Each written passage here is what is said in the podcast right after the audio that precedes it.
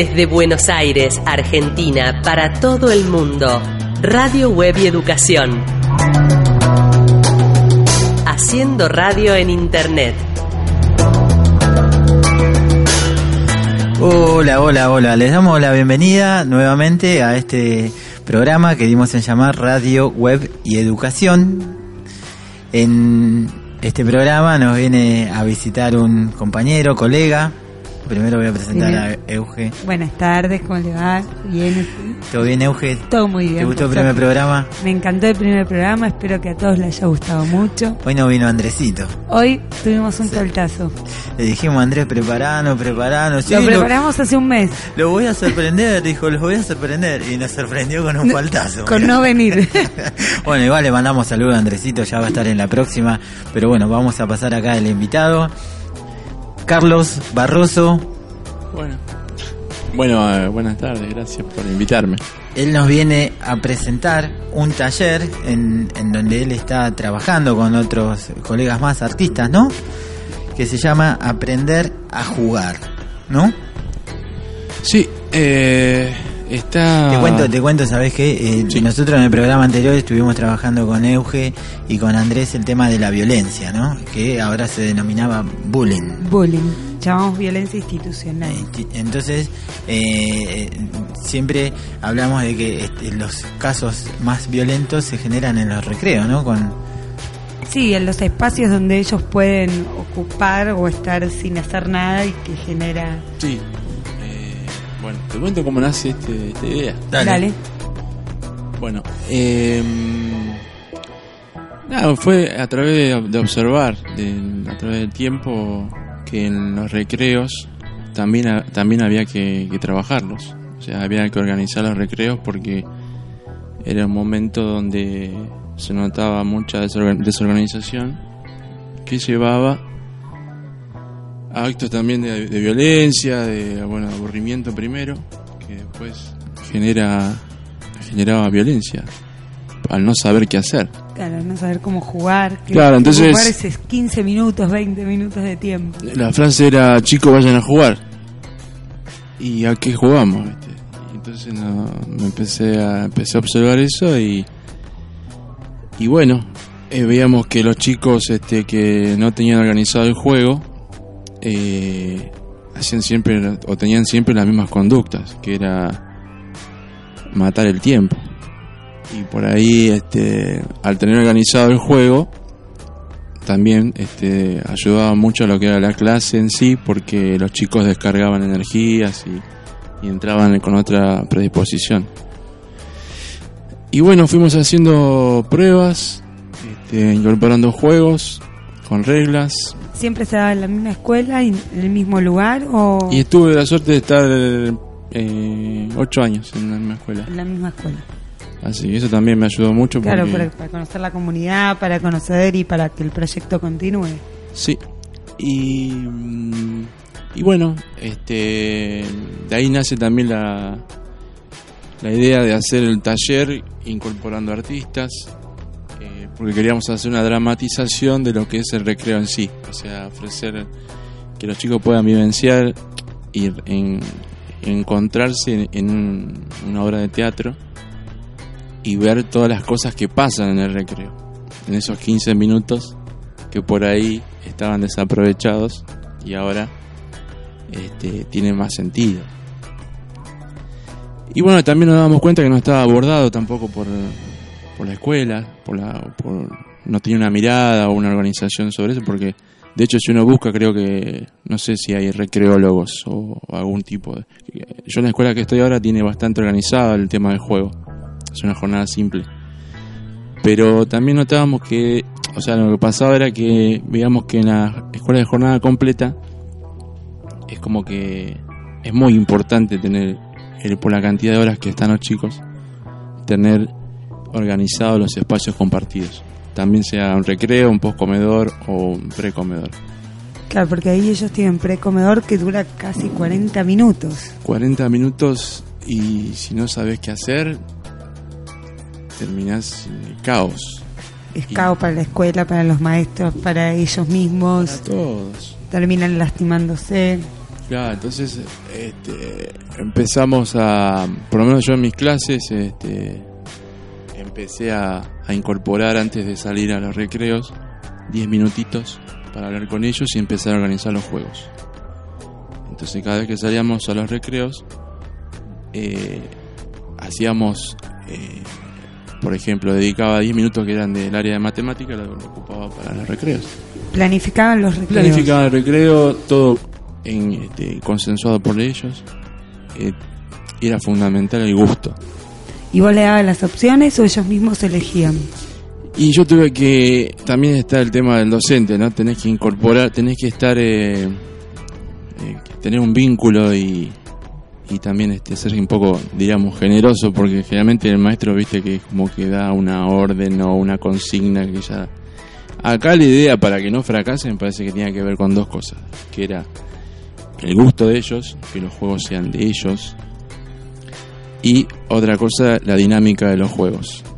Porque, por ejemplo, si un juego eh, se repite toda la semana, termina también llevando a lo mismo. Entonces la idea era ir rotando los juegos, que un juego no se podía repetir este, para no aburrirse eh, dos días seguidos. Siempre dándole dinámica, dinámica, dinámica, Dinámica del proyecto. dinámica del proyecto. Y otra cosa, este, hicimos este mucho. Después nos damos cuenta, bueno, como hablamos todo el tiempo del juego, empezamos a como analizarlo cada vez más profundamente el juego. Y hicimos como niveles de juegos. O sea, empezamos con juegos concretos, que típico juego de mesa. Ah, yo te iba a preguntar, ¿qué juegos proponían? Y después, como se mezcló el tema de teatro también, el tema era primero empezar por juegos concretos para valorar las reglas. Entonces, eso empezó a dar cierto orden al juego. Y después, este. ¿Qué juegos se proponían, Carlos? Eh, yo lo primero que hacía, más que proponer, era qué, qué juego les gusta a ellos. Entonces ellos traían los juegos eh, que les gustaban. Empezamos con los juegos de que tenían reglamento, porque la idea era pasar a juegos inventados. O sea, empezar a ver que las posibilidades eh, están también en la creatividad de uno. Porque ahí es cuando me parece se pone interesante la cuestión.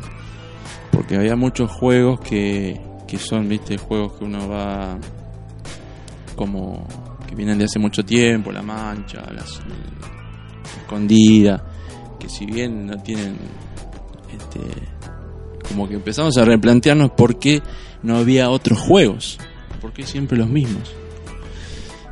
Y, y bueno, empezamos a dar ejemplos de que se podía jugar con un papel, que un papel lo podés inventar. ¿Lo hicieron toda la escuela o lo hacían por grado? ¿Cómo es eso? No, el taller lo hicimos, en realidad lo hice yo en el grado y lo compartí en la escuela, pero no tuvo éxito. Claro, porque es difícil Un fracaso. que todos... Claro. Tuvo éxito. Es difícil, yo lo, va, digo, ¿no? La- las maestras eh, a veces, viste, eh, en esto de que te- están de turno en el recreo, viste, y cubriéndolo, a veces capaz hasta se olvidan, ¿no? Que están de turno y, y están en otro lado. Entonces, el, el hacer estas propuestas me parece hasta, hasta Son difícil. difíciles Claro, de sostener, me parece. Te cuento una cosa, eh, fun- o sea, lo, lo probaron, funcionó, empezó a funcionar. Espera, espera. Sí. Porque acá el operador nos está diciendo, aparte no lo presentamos al operador, acá hoy nos está acompañando Emanuel de Dios, que viene directo de Fed Producciones, haciéndonos el aguante. Eh, te voy a tirar acá algo que ustedes me mandaron en el mail, ¿no? Que yo nunca me lo puse a pensar, pero es verdad. Me, tu compañera, después también nos vas a hablar de tu compañera, dice, el juego tiene reglas, objetivos, principios y finales, ¿no? Que uno, yo la vez- las, las veces que juego nunca me pongo a pensar ni en el principio, ni en el final, ni en las reglas, ni nada. Es como que ya lo tengo incorporado y juego. Y no, no, no pienso en absolutamente nada, ¿no? Y aparte te puedo pensar que tiene que ser un, un juego corto porque son 15 minutos nada más. Vos pensás que en un punto ellos también tienen que volver a retomar el juego, me parece que ahí en la organización... Bueno, pará, ¿Cómo Euge, habrá ahora nos va a seguir contando cuando volvamos de la música, porque Dale. vamos a la música.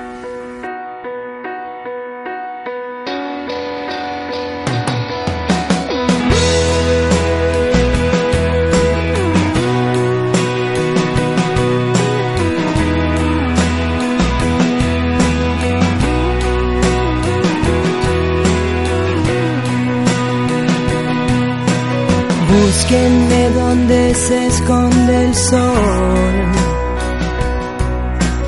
donde exista una canción. Búsquenme a orillas del mar, besando la espuma y la sal.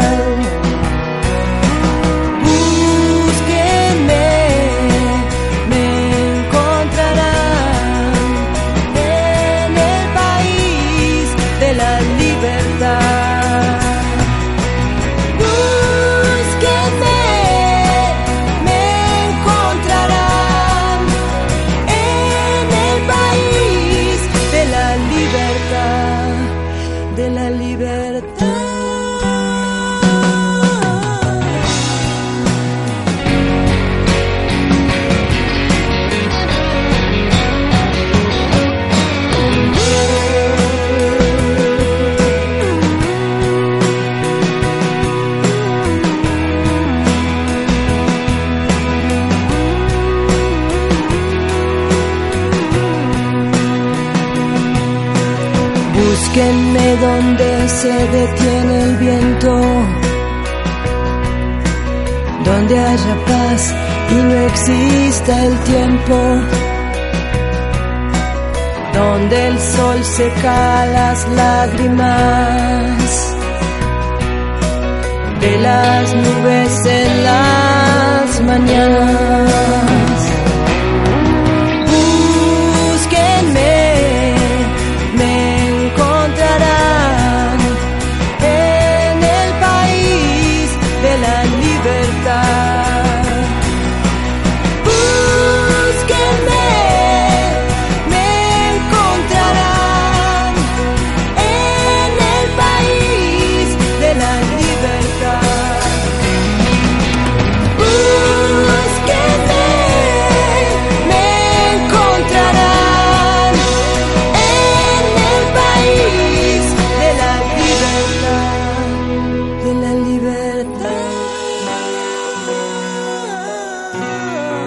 Libertad. www.radiowebeducacion.blogspot.com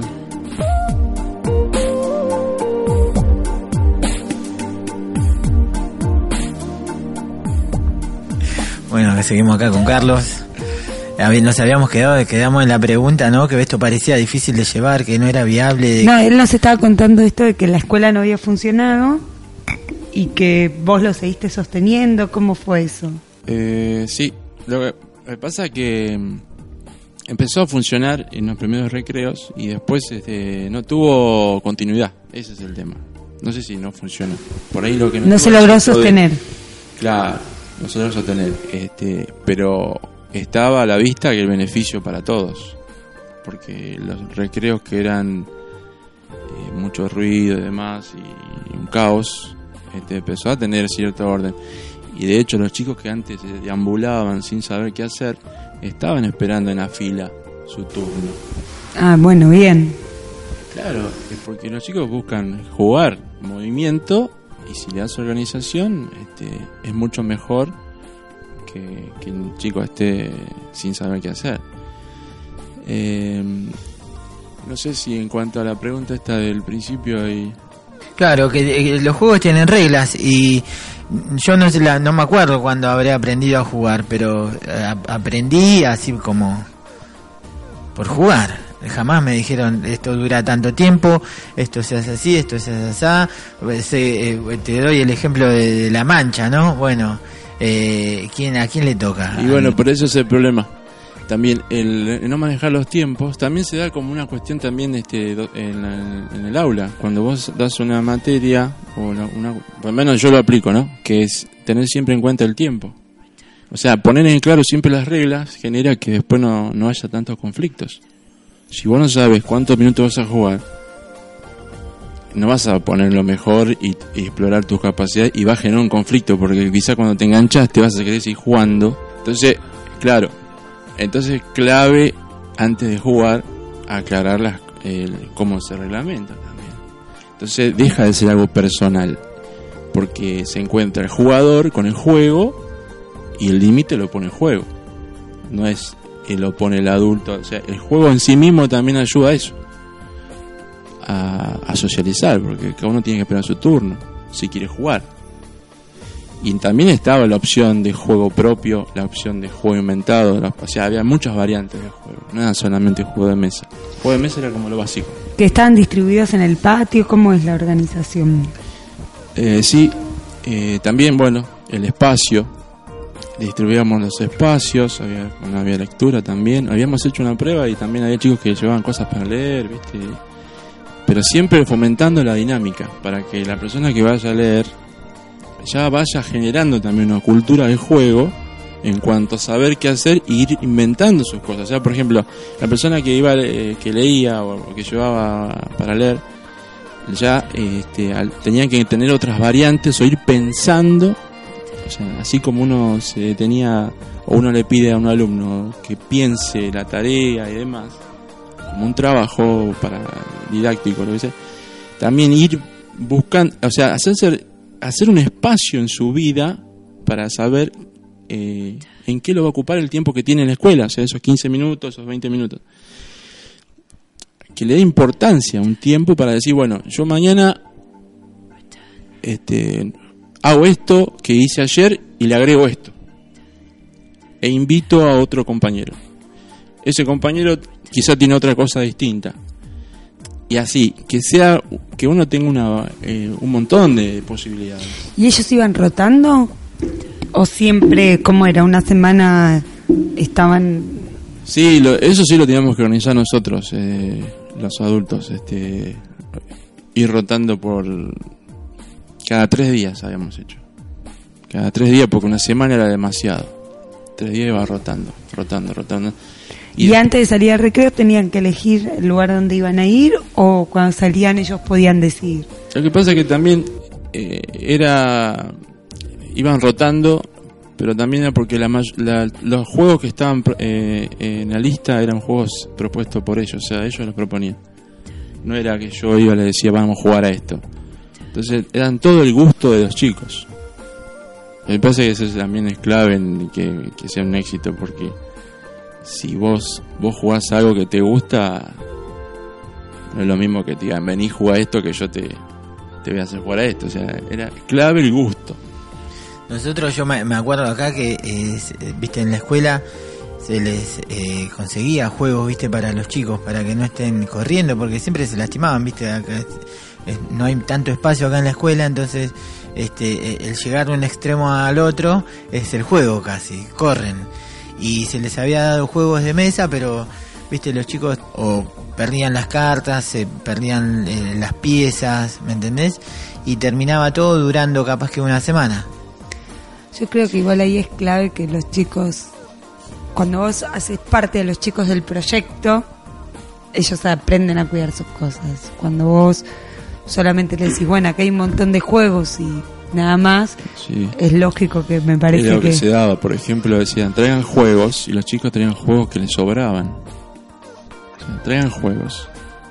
Entonces era...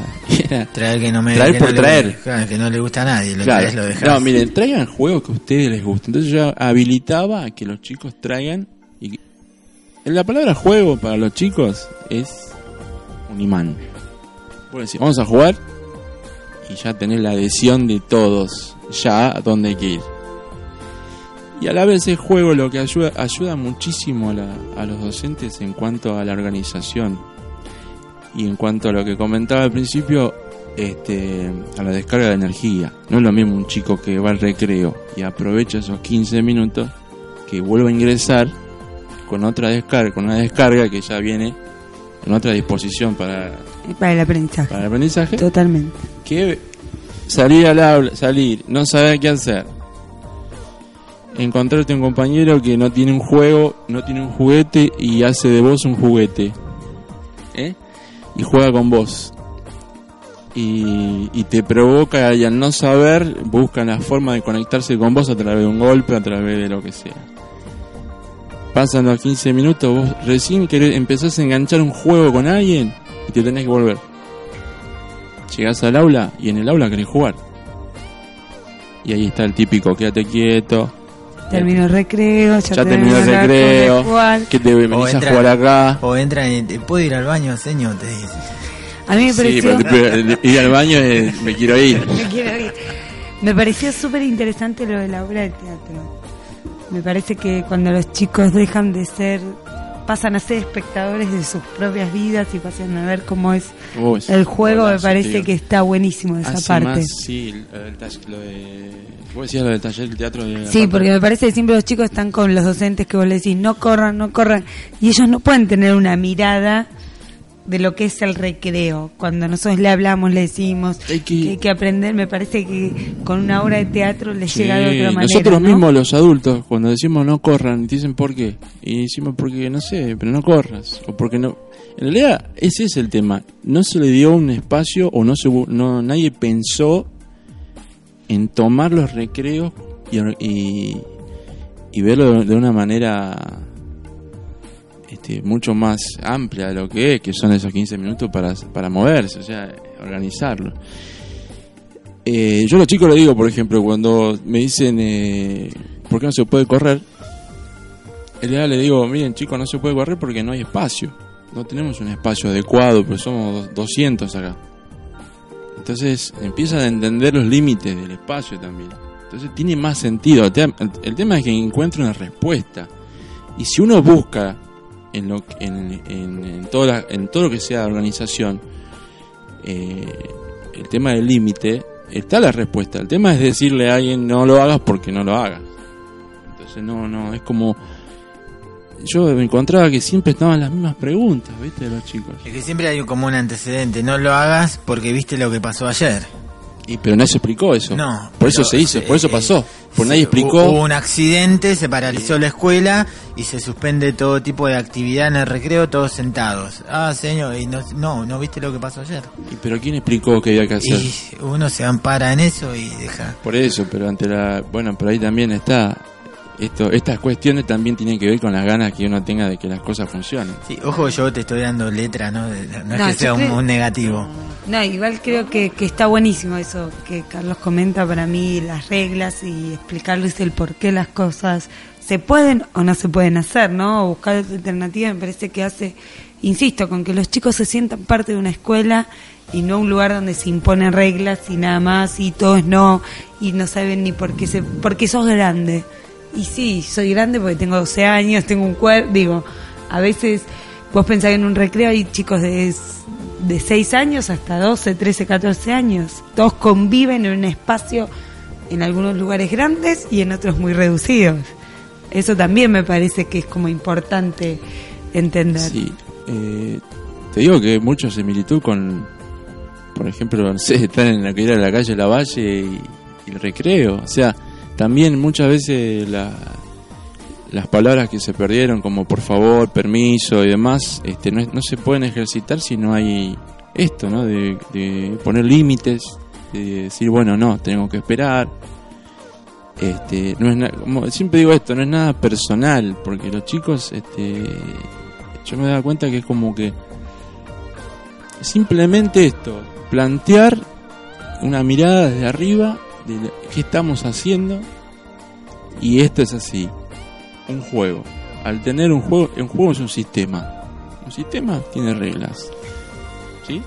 Se convierte en un sistema. Bueno, aprovechemos la escuela, las 8 horas, las 4 horas que estamos, para transmitir esto, porque después eh, me parece que está bueno que la escuela tenga un escenario, que es esto del patio, aula, para aprovechar, porque ¿en qué otro lugar lo vas a poder ver de esta manera donde vos encontrás a esa recreo te encontrás con chicos de cuarto, de quinto, de sexto, con chicos que lo que pasa en la, en la vida misma, ¿no? Que es esto. Y aparte me parece que es también una de las cosas que dice el diseño, ¿no? Esto, que los chicos sean críticos, sean autónomos. Me parece que cuando uno le propone jugar, hace que ellos sean críticos y autónomos de, su, de sus propias decisiones, de jugar con el otro. A mí lo que me interesa es que vos nos cuentes cómo fue el taller de teatro. ¿Cuánto duró la escuela? ¿Cómo se organizó? ¿Cómo...? Eh, eh, taller lo- en realidad estuvo hace más de un año en proceso y sale ahora por porque bueno, es como que había que representar en 40 minutos todo esto que hablamos y la idea era que tenga un alto impacto porque ¿qué hicimos? Hicimos un trabajo de buscar todos los conectores con los chicos, o sea, todas las frases que, ellos usan. Qué bueno, hicieron como un trabajo de campo. Claro, eh, por ejemplo, el Colón, Colón, correte, Colón, porque yo estoy primero. Encontrar las palabras que ellos digan, no, ese soy, soy yo el que está haciendo eso. Qué bueno eso. Eh, todas las trampas, las, las cuestiones que uno hace para poder jugar libremente. Y queríamos hacer eso, que sea algo que identifique, que ellos se identifiquen y que Hay que, digan, hay que estar actualizado, ¿no? Que los chicos Sí. van cambiando de cosas. Sí, pero eso, ¿sabes qué? eso me parece que esa es la labor también de, va, de lo- los maestros. Me parece que, que tendríamos que aprovechar eso para, para conectarnos mejor. Sí, totalmente. Y, y bueno, así hicimos todo eso, hicimos, este, analizamos todo lo que era la- el juego en sí en tres etapas, en tres partes, en la parte concreta, en la parte de, de juegos con pocos recursos y en un momento con juegos imaginarios. O sea, ¿Y imag- ustedes qué hacen? ¿Una obra de teatro? Es un- una obra de teatro, ¿Un es- acting? ¿Cómo es? Es una obra de teatro que empieza todo lo que pasa en, en un, en un recreo o en, en un precomedor o postcomedor. ¿Vos y- participás en la obra?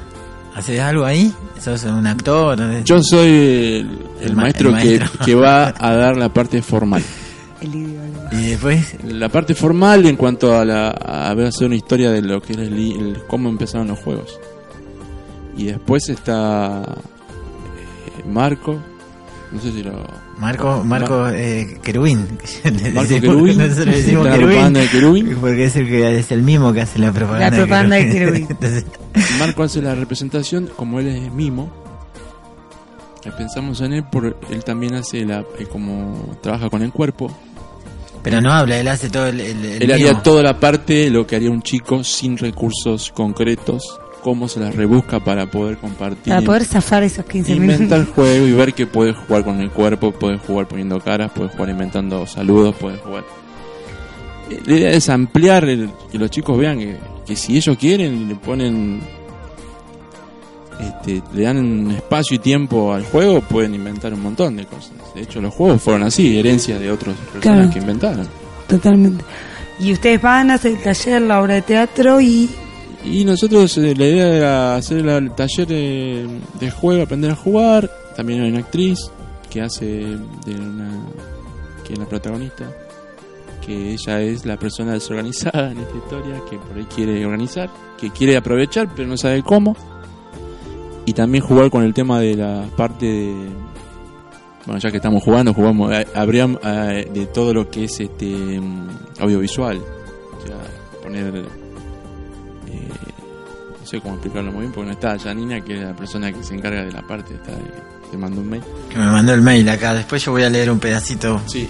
Ella es profesora de canto.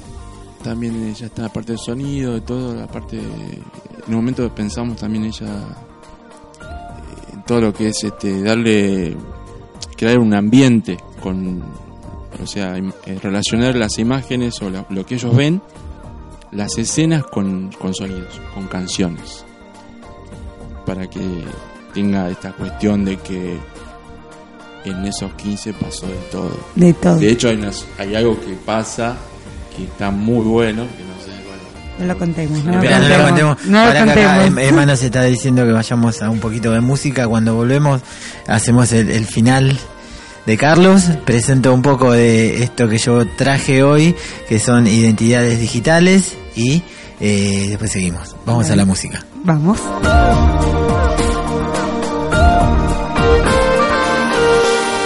Radio Web y Educación www.radiowebyeducacion.blogspot.com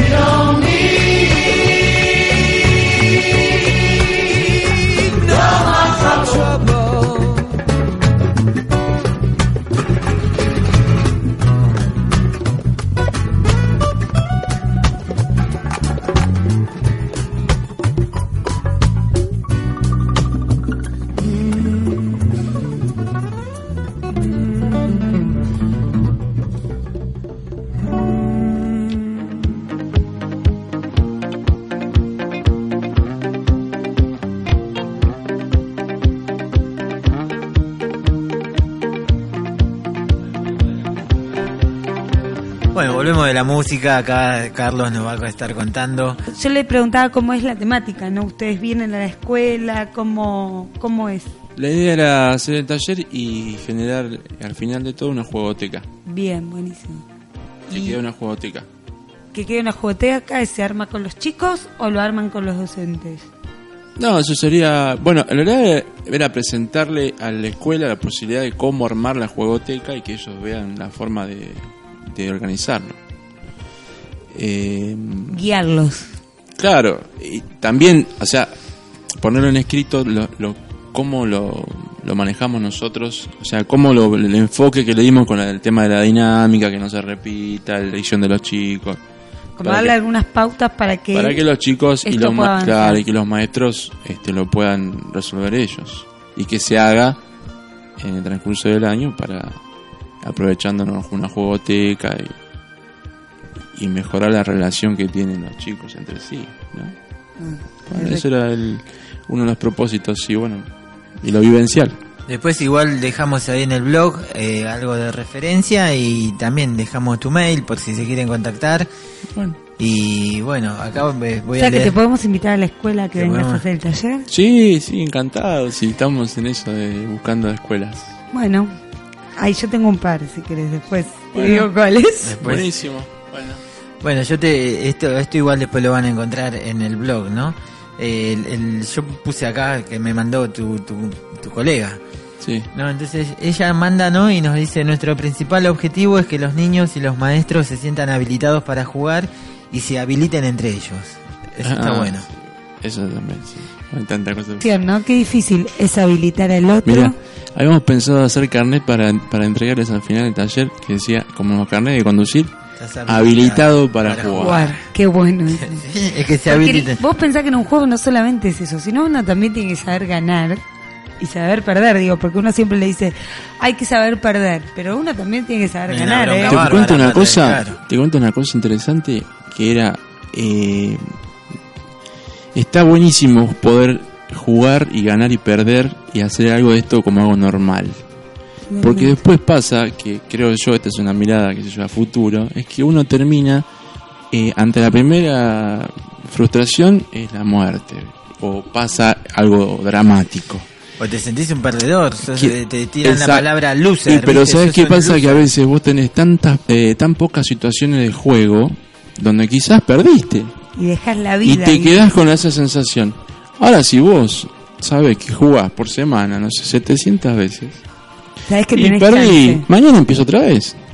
Una Sí, y el que gana también tiene que tener esta cuestión de no cargar al otro, digo, me parece que, que tiene, a veces el que gana se, se termina como transformando en el perdedor, a A mí me parece la idea es mo- el movimiento. De hecho, se llama arte y educación en movimiento. La, eh, movimiento. El movimiento, o sea, mover, ya sea el cuerpo, ya sea la información, ya sea. lo- pero mover. Porque me parece que lo que los tiene inquietos a los chicos es eso. Eso se mueven. Porque, bueno, están con vida y quieren, Es verdad. Pero son niños. explorar. Te tiro, te tiro más data, mira. Entonces, eh, se habiliten entre ellos. Dice, resignificar el papel del juego en la escuela es absolutamente necesario. Y acá viene, el juego tiene reglas, objetivos, principios y finales, y los que están haciendo esta movida creen fervientemente que los que aprenden a jugar aprenden a vivir también. ¿Qué es esto de lo que estábamos hablando recién? Aprender a vivir significa perder, ganar, ¿sí? Convivir. Eh, eso es una frase que otro. sacamos de, sí, de una escritora. Convivir con reglas, ¿no? Normas, digo, me parece Pero reglamentos. por eso, apro- aprovechar el escenario de la escuela, donde podemos.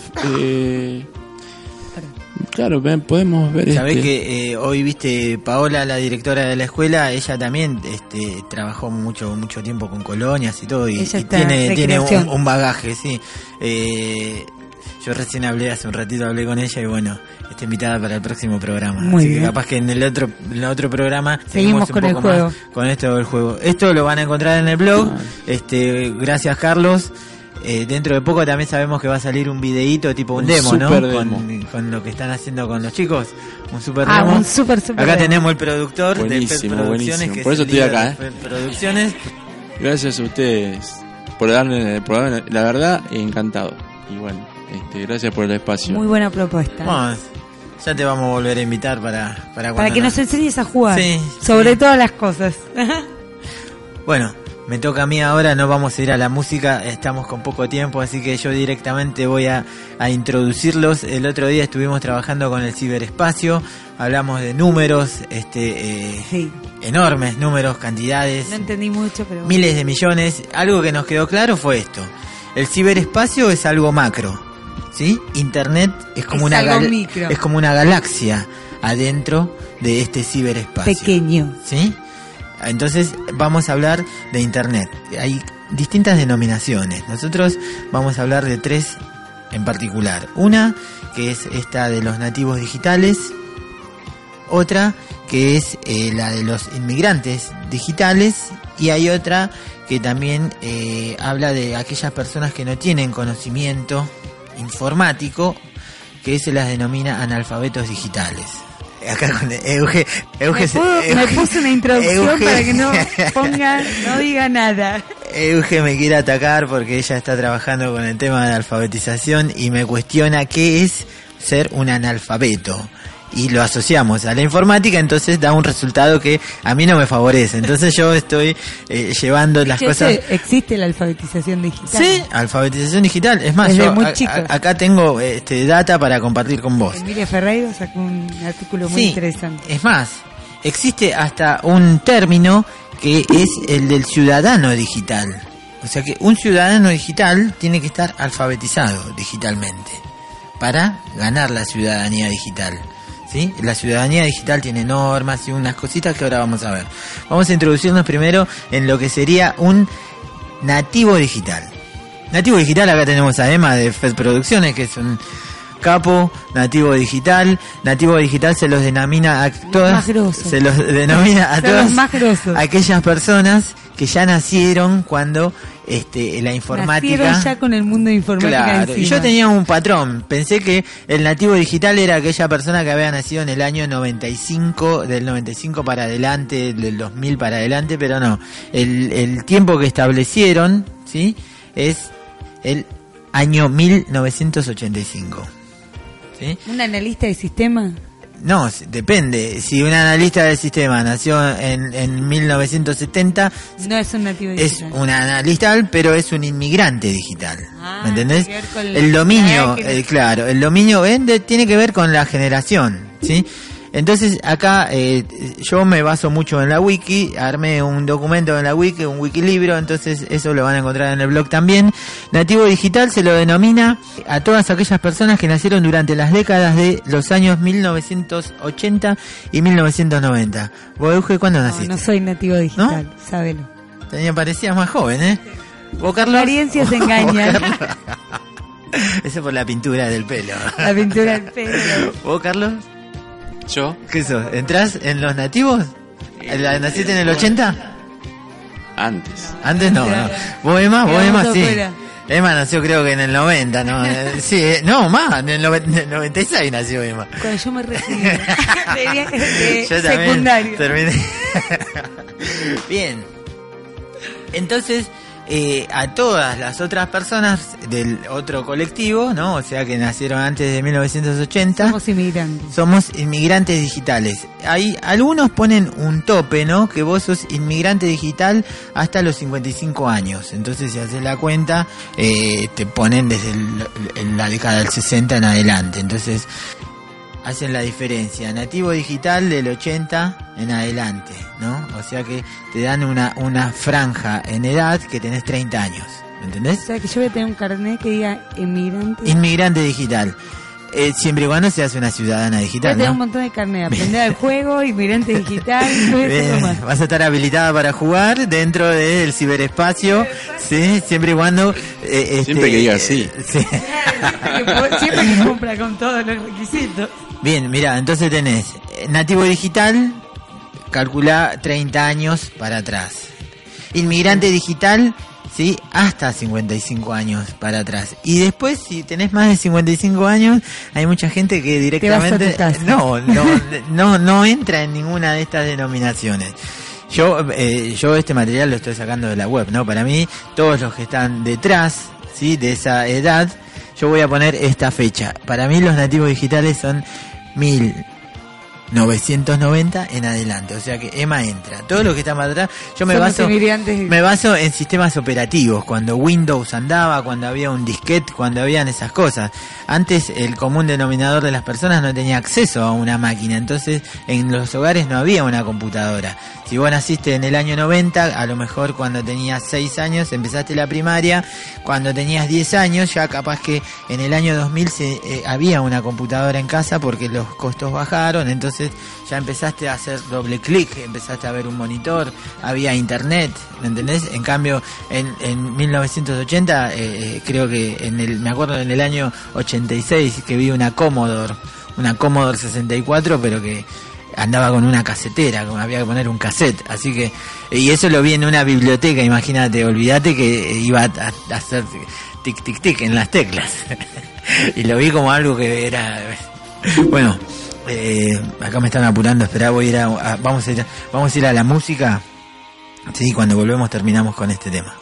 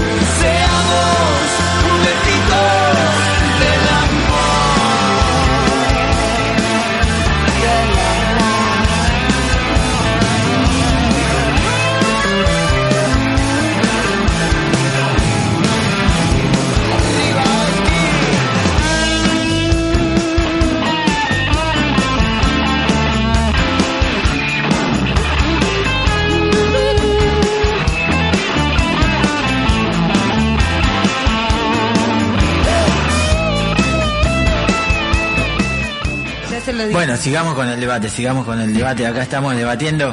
Fíjate, eh, eh, acá eh, les dejo el origen de la palabra, ¿no? Ya saben que nativos son los que nacieron con la informática, inmigrantes son aquellas personas que se fueron adaptando a todos estos cambios sociales y analfabetos digitales, que está mal la denominación, pero son, se entiende que son las personas que no tienen un dominio, sí, informático. Entonces, yo acá también les voy a dejar en- una infografía en el blog en donde hay algunas características de cada uno de estos grupos, ¿sí? Y yo voy a hacer un, como también un planteo para ver eh, qué es lo que, que- que- qué resultado obtengo de mi pregunta. Mira, primero, te voy a decir una característica. Los nacidos a partir de 1995, ¿ves? Acá esto está más actualizado. Sí. O sea que un, un EMA entra en nativo digital por año 1990. eh, En la wiki dice 1980. Acá tenemos 1995 un poco mejor. Eh, Una de las características dice que son multitarea, que pueden hacer varias cosas al mismo tiempo. Totalmente de acuerdo. ¿Sí? Eso es característica del nativo. Ahora, Ahora, yo no entro en esa época y puedo hacer varias cosas al mismo tiempo. ¿eh? bueno, es comer chicle, Te ¿viste? Y hablar, ¿no? Soy es- rubia, pero puedo hacer varias cosas al mismo tiempo. ¿Qué puedes hacer? A ver, caminar y escuchar música. Puedo caminar, escuchar música, mandar un mensaje, Al mismo tiempo puedes estar Sí, caminando, caminando. comiendo un chicle whatsappeando. en el Facebook y puedo llegar a estar hablando con otra persona. Mirá todo lo que puedo llegar a hacer. Sí, pero ahí querés cruzar la calle y te atropellan porque no estás atenta a nada. Eso no importa. Bueno, bueno, mira, otra característica no del nativo, sino de del inmigrante digital es que no valoran esto de ser multitarea, tienen que estar concentrados en algo y todo lo demás. Ahora, el que el otro, el que es mayor de 55, ¿no? En esta tabla, tiene que hacer solamente una actividad a la vez porque no puede hacer ninguna otra. Y tiene que estar en silencio. Porque se desconcentra. Si vive en Buenos Aires no creo que esté mucho Bueno, bueno, en mira, silencio, te, pero doy, bueno. te, te doy, te doy otra, otra característica. Otra característica. Mirá, por ejemplo, los nacidos a partir del 95, los nativos, prefieren los formatos gráficos a los textuales. Sí. O sea que se ven identificados con la imagen. Ahora, los inmigrantes, no, imprimen algo para aprender. Yo. Si no, es más, vos el otro día viniste con, con tus cosas impresas, bien. Y ahora, fíjate los otros, el otro grupo. El libro. dependen del libro. Está Hoy en día, bien. bueno, los nativos, este, viste que ponen en YouTube un video tutorial y aprenden No, a mí ahí. me pone nerviosa cuando me vienen y te dicen, lo traje en el celular. Uh, No, no, me pone de las chapas.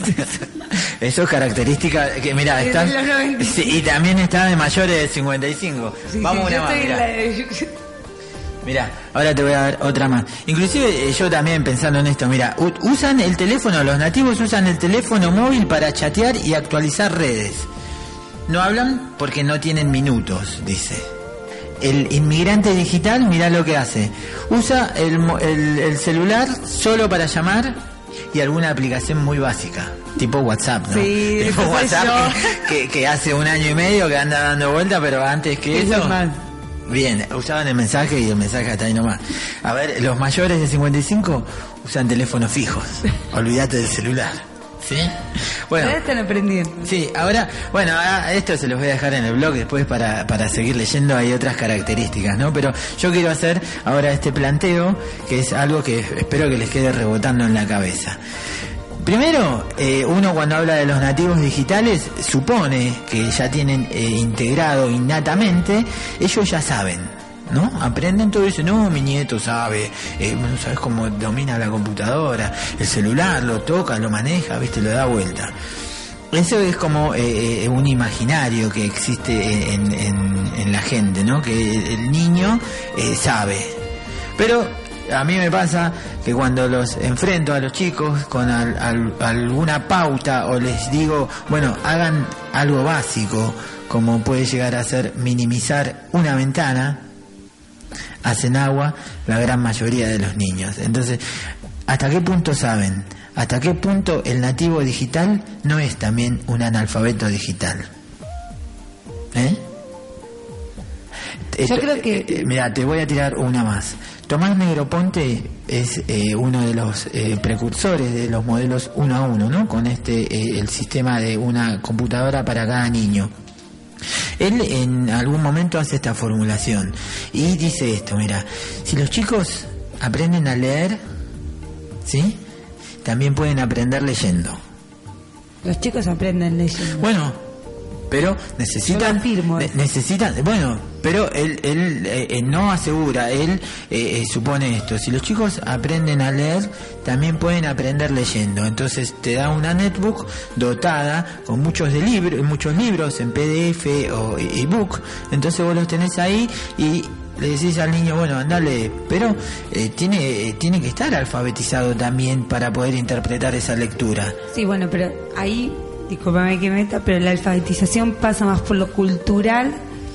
Digo, cuando un niño tiene un acceso a un libro, puede estar leyendo el libro y narrándolo, para decirlo, y estar inmerso en el mundo de la lectura. Bueno, la próxima clase te voy a desafiar, la, perdón, la próxima clase, la, el próximo programa te voy a desafiar a que hagamos una buena eh, aclaración de qué es un analfabeto, ¿sí? Y yo te, te voy a decir qué es un analfabeto digital y te voy a también dar algo más que es ¿qué necesitas? Necesitas una certificación hoy en día para ser un analfabeto digital, una No, persona no. al- perdóname, alfabetizada digitalmente. Y yo creo que no sé si necesitas una acreditación, pero necesitas un manejo clarísimo hoy en día. Bueno, te voy a contar, te voy a contar quién es el ente que se encarga, sí, de regular o de entregarte esa Dicho esto, hay acreditación. títulos del- eh, de, digitalización para los maestros, digo. Bueno, ¿cómo pero yo también ahí, este, digo, veo los contenidos y digo, ¿está alfabetizado el maestro? Porque Sí. aprende a manejar un, un presentador de diapositivas. Ah, porque, porque sabe- bueno, pero eso quiere decir que está alfabetizado. El dominar un programa significa que está alfabetizado. Yo creo que Es si vos alfabetizás, Bueno, lo- si vos bueno, tenés- es- como-. Es como, como la alfabetización inicial en la escuela. Bueno. Cuando vos entrás y tenés los conocimientos básicos, ¿no? Estás alfabetizado. Después uno va desarrollando determinadas cosas que hacen que vos avances en tu aprendizaje. Es lo mismo, vos cuando te ingresas en primer y segundo grado estás en la etapa de alfabetización inicial. Después vas, la alfabetización dura toda la vida. Perfecto. Lo dejamos pendiente. La próxima, el próximo programa, yo voy a estar trabajando con ciudadanía digital, ¿sí? Necesitas ser un ciudadano digital. Primera medida, alfabetizate, ¿sí? Bueno, eh, tengo un anuncio, este, eh, sabés que nos llegó un pequeño comentario al blog. Ah, blog, muchas gracias, Paola. Sí, nos, nos saludó Paola, nos deseó buena suerte y bueno, estamos contentos acá. Hoy se incorporó Emma en la operación técnica. Muchas gracias, Carlos, por venir, Carlos, si querés, la próxima que grabación te invitamos también para que vengas, si querés venir con los, con los muchachos, con, con la compañera. Y bueno, acá eh, seguimos adelante. Vamos, Un gusto, a, Marcelo. vamos a Argentina, vamos a Argentina que tenemos que ganar. Y bueno, Después de 24 años llegamos. Será Dios mediante hasta el próximo programa. Un gusto, Marcelo. Chao. Chao.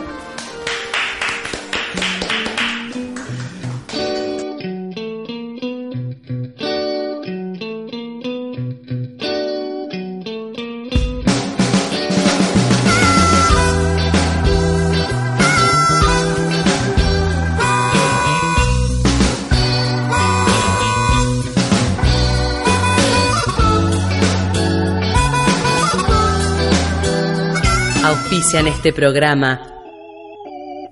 Importadora y distribuidora de merchandising Alfa Signo. Pone tu firma en mochilas, maletines, bolsos, portfolios, agendas, lapiceras, tazas, mates, gorros, cuellos, bufandas, vinchas, chalecos, chombas, gorras y mucho más. Encontrá tu artículo en nuestro catálogo en línea www.alfasigno.com.ar